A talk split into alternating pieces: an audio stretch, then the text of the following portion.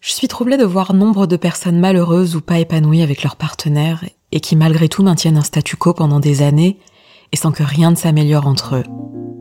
Qui est vraiment aux commandes du statu quo et pourquoi certains ne parviennent-ils pas à se quitter? Épisode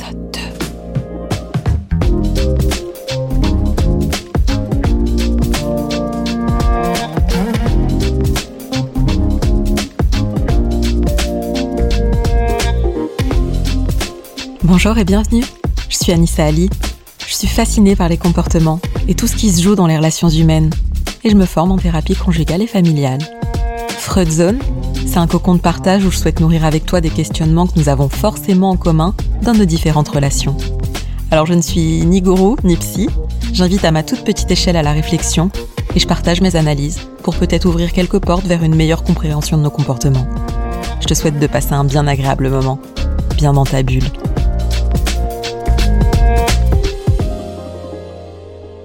Quand on tombe amoureux, on se relève attaché. C'est Boris Cyrulnik. Tout au long de notre vie, nous avons besoin de nous savoir attachés, liés, et c'est peut-être même pour cela que nous cherchons à vivre en couple. En général, la proximité physique et psychique d'un partenaire augmente notre sentiment de sécurité. Et oui, car le couple moderne remplit plusieurs fonctions dans nos vies. Il nous nourrit affectivement, intellectuellement, sexuellement. Il offre un terrain de développement personnel et d'émancipation, tout en assurant un cocon sûr, le soutien, la stabilité. Il peut aussi apporter un support d'identité ou renforcer un statut social, et pour certains, il apaise même les blessures d'enfance. Rien que ça. Le couple, quand ça se passe bien, c'est un peu comme une maison nourricière, chaleureuse, sécurisante, comme le ventre de la mamma. Et si le couple n'est plus nourricier, qu'il ne répond plus à ses fonctions, en toute logique le couple se sépare, non? Selon l'INSEE, effectivement, un couple sur deux se sépare. 45% en province et 55% à Paris. Des couples où la durée moyenne des unions est de 4 ans. Par contre, il n'existe aucune stat pour témoigner de la réalité de ceux qui restent ensemble quand tout les pousse à se séparer. Des couples résignés et en mode statu quo. Tu en connais forcément. Ou peut-être as-tu déjà expérimenté cette situation? Certains supportent des situations parfois très inconfortables pendant des années avant de se décider à prendre leur clic et leur claque. Ils vivent dans un excès de, de tiédeur, des formes de mépris invisibles, des dialogues de sourds, ou même une absence de dialogue. Et ces situations sont encore préférables pour certains, préférables à la terrifiante image de la séparation. Alors la tentation d'énumérer toutes les raisons possibles qui expliquent pourquoi les gens ne se séparent pas est plutôt forte. Eh ben tu sais quoi? On va liquider les plus fréquemment cités illico et on n'en parle plus. Allez, c'est parti. En pole position, on a l'argent, non? L'argent, euh, un bien immobilier euh, en commun ou un crédit, le temps passé ensemble, les enfants, la peur de la solitude, la dépendance affective, le regard des autres, de l'entourage et de la famille, la peur d'être jugé, le fait de ne pas vouloir porter la responsabilité du malheur, la peur de faire du mal à l'autre. Peut-être la peur de reproduire un schéma, euh, un échec de relation passée, la peur de perdre un statut, une identité sociale, la religion, les habitudes de vie. Ah, le manque de confiance et d'estime de soi. Du style je serais incapable de vivre sans l'autre ou de retrouver l'amour. Ou encore la flemme, d'engager un changement, de reconstruire sa vie. C'est tellement déroutant, tellement il existe de raisons rationnelles de rester. Car on peut rester dans la souffrance et le mal-être pendant des années, voire même le banaliser, sans toujours s'expliquer ce qui est à l'œuvre dans notre incapacité à agir et à acter des décisions.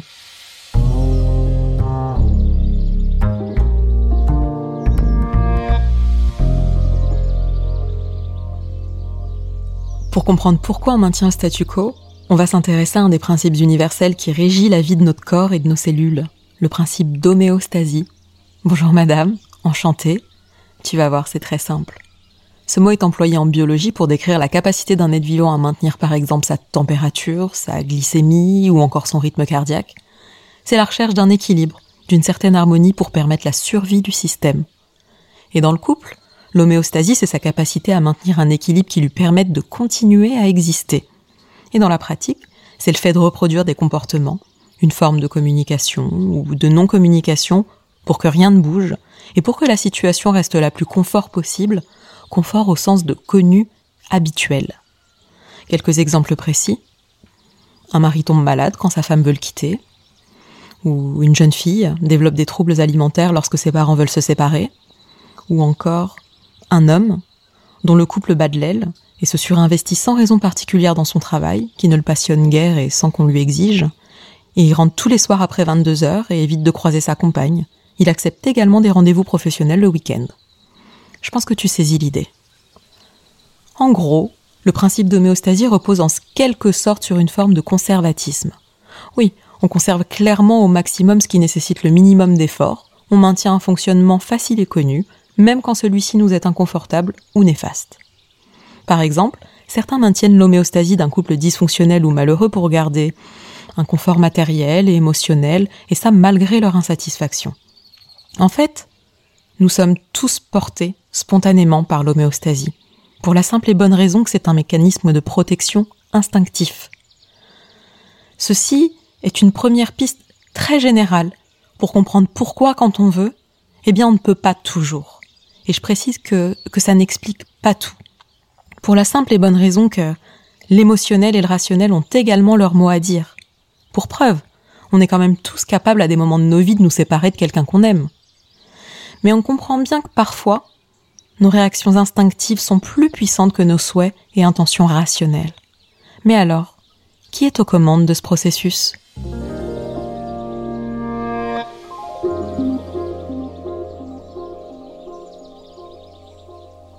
Tu as une petite idée? Allez, indice. Il est en charge des fonctions essentielles. Il veille à notre survie. Et il est la partie la plus ancienne du cerveau humain. Bon, c'est simple, tu as trouvé, c'est le cerveau reptilien. Alors autant te dire qu'il est sacrément protecteur et qu'il n'aime pas trop prendre de risques. Et tu le sais, il est en copilotage avec les deux autres cerveaux, le limbique, qui est le centre des émotions, et le néocortex, qui gère tout le rationnel. Alors le néocortex influe également très largement dans les prises ou non prises de décision, puisqu'il traite en permanence la prévision et la planification des actions. Lui, c'est clairement la tour de contrôle des pensées de nos comportements logiques, sociaux, euh, polis, bienséants. Euh. Pour comprendre leur mécanisme, imagine-toi un paquebot avec trois membres d'équipage.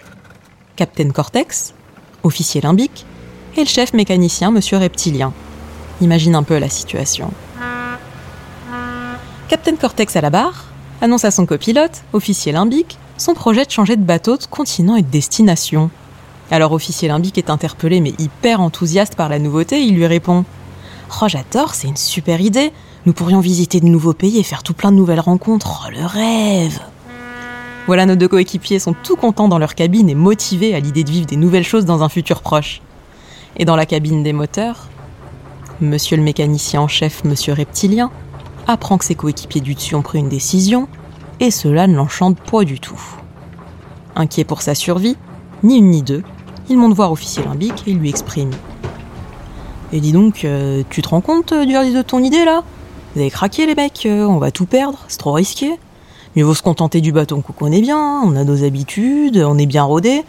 Parce que bon, si on part, on risque de se retrouver sans rien, sans le sou, perdu, échoué sur une île déserte à mourir de faim. On va pas s'en sortir, les gars, hein. Alors ces messages inquiétants sèment le doute. Du coup, Monsieur Limbic en informe illico Captain Cortex à l'initiative de l'idée et il lui dit Bon, je me suis peut-être un peu emballé, hein, je crois que c'est pas une si bonne idée. Oh, il y a des risques quand même, hein. Captain Cortex l'écoute, il se pose un moment, réfléchit, puis cherche à convaincre ses coéquipiers qui véritablement ne veulent pas passer à l'action. Il y a donc un conflit d'équipage. Puis il réévalue tous les risques pendant quelques heures, quelques jours, quelques semaines qui se transforment en mois, et finalement rien ne bouge. Il reste sur le bateau, statu quo.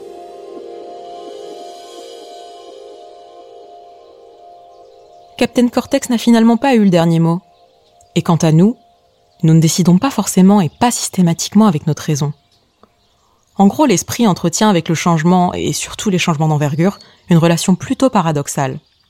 D'un côté, nous aimons l'idée et le concept de changement, et parfois nous y aspirons. Mais sa mise en œuvre concrète génère souvent en nous des doutes, voire des peurs, des immobilismes, et pas que dans le cadre du couple, hein, c'est également valable dans toutes les sphères de nos vies. Parce que la plupart des changements impliquent des pertes et des renoncements. Dans le couple, c'est le confort des habitudes, des automatismes, un patrimoine économique, un cadre familial qu'on avait idéalisé. Et on a beau peser le pour et le contre, mesurer tous les arguments, demander tous les conseils, cela ne suffit pas. Nos mécanismes instinctifs ont toujours pour mission originelle de nous protéger dans des situations d'incertitude, d'où le statu quo. Et pour contrecarrer ces mécanismes primitifs, prendre des décisions difficiles, nous sortir d'un paquebot relationnel à la dérive, bah ouais, c'est sport. Décider de se séparer, c'est trancher. Et trancher demande du courage, donc beaucoup d'efforts. C'est Captain Cortex contre le monde entier. Mais rassure-toi, c'est tout à fait dans nos cordes et nos câblages. Dans tous les domaines de notre vie, le secret de l'action, c'est de s'y mettre. Et surtout en y mettant le paquet.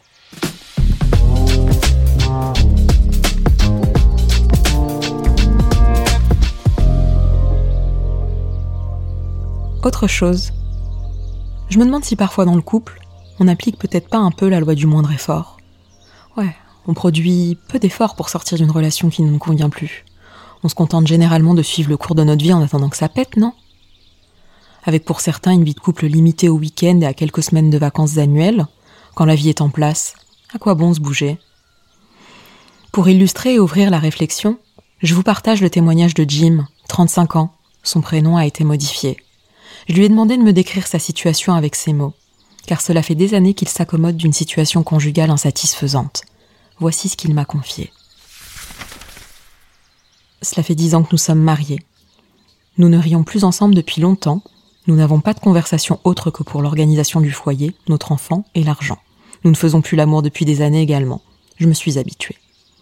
Nous avons failli nous séparer plusieurs fois, j'ai même une fois quitté le domicile pendant un mois, pris un appartement, mais elle m'a demandé de revenir et je n'avais pas envie de faire davantage de mal à notre enfant. J'ai une profession très prenante. Je suis rarement à la maison en semaine. On ne se voit pas si souvent que cela. Donc ça reste supportable. Et puis on a acheté une maison ensemble. On a même des revenus confortables à deux. Et même si je voulais me séparer, aujourd'hui ce ne serait pas le bon moment. Il y a l'anniversaire de notre enfant bientôt. Puis les vacances scolaires qu'on a déjà planifiées et payées. Et pour moi, il est important que mon enfant ait ses deux parents et je t'avoue que depuis plusieurs mois, j'ai rencontré une femme que je vois fréquemment. Avec elle, je vis la complicité, l'amitié, la tendresse et la sensualité qui me manquaient. J'ai trouvé une forme d'équilibre. Plusieurs choses intéressantes dans la situation de Jim. Il évoque l'importance de la stabilité du cadre parental pour son enfant, la stabilité financière, le peu de temps qu'il passe à la maison, et la banalisation de sa relation de couple fonctionnelle basée sur le foyer et l'argent. Avec une absence de relations sexuelles depuis des années, situation à laquelle il s'est résigné, puis adapté, en entretenant une relation suivie avec une tierce personne qui comble ses besoins affectifs, lui permettant ainsi de créer l'homéostasie de son couple, donc de continuer à le faire fonctionner. Ce que je pense de tout cela, Bon, pour Jim comme pour d'autres, hein, dans ce genre de situation, si, si on reconnaît que ses besoins affectifs, sexuels ou amoureux ne sont pas comblés dans son couple, mais qu'il veut rester dans la relation pour une raison ou une autre, c'est qu'il n'est probablement pas prêt à se séparer. Et si à ce moment-là, son enfant, l'argent, la peur de rompre un schéma ou une autre raison qui, est plus importante que la vie conjugale, eh bien j'ai envie de dire c'est sa tambouille. Et il a sa, sa propre vision du monde, il négocie peut-être avec lui-même, dans son échelle de priorité et de valeur. Mais j'aurais tout de même envie d'ajouter peut-être attention à ne pas se mentir à soi-même, ou à travestir ses valeurs et, à demeurer dans le déni. Attention à ne pas oublier non plus ce que nous souhaitons trouver dans le couple, pour nous épanouir, vivre dans le bien-être, transmettre ce bien-être à nos enfants, et leur offrir un environnement de sécurité affective chaleureux. Sans oublier que les enfants sont imprégnés de toutes les ambiances et atmosphères qui les entourent. Tout ce qui se joue autour d'eux aura une influence dans leurs futures relations. Être parent ne consiste pas également à apprendre à aimer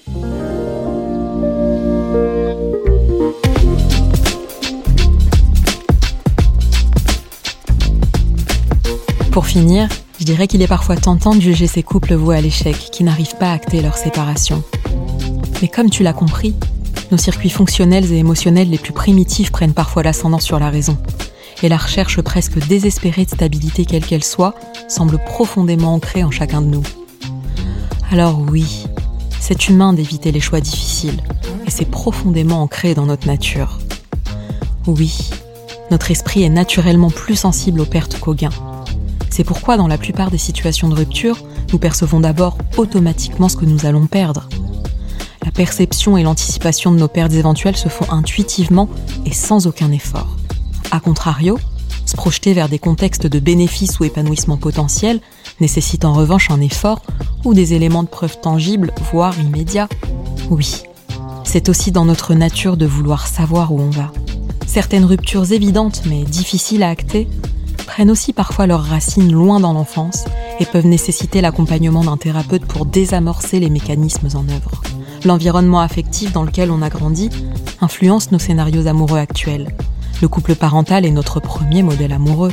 Et tant qu'on ne s'en libère pas, nous sommes parfois portés à maintenir des situations qui lui font écho, voire à le répéter. Pour avancer dans une séparation, pas de scoop, hein. il faut effectivement des cojones et un max de détermination. À chacun ses ressources et ses moteurs. Mais on engage le changement quand on décide de renoncer aux mensonges, à commencer par ceux qu'on se raconte à soi-même. Quand on dit non à la résignation et non au piétinement de ses raisons d'être et de son amour propre. La douleur de la rupture, elle est temporaire. Et la séparation, en tout état de cause, c'est une transition entre deux états de vie. Pour l'avoir expérimenté plusieurs fois et non sans mal, je pense intimement que la séparation est toujours un cadeau, un acte libératoire, voire même un élan vital.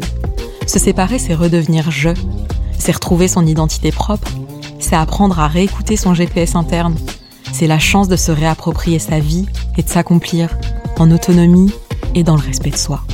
Oui, c'est un cadeau, et toute crise est nécessaire à la réinvention et au renouveau, un peu à l'image de la période de confinement que nous vivons.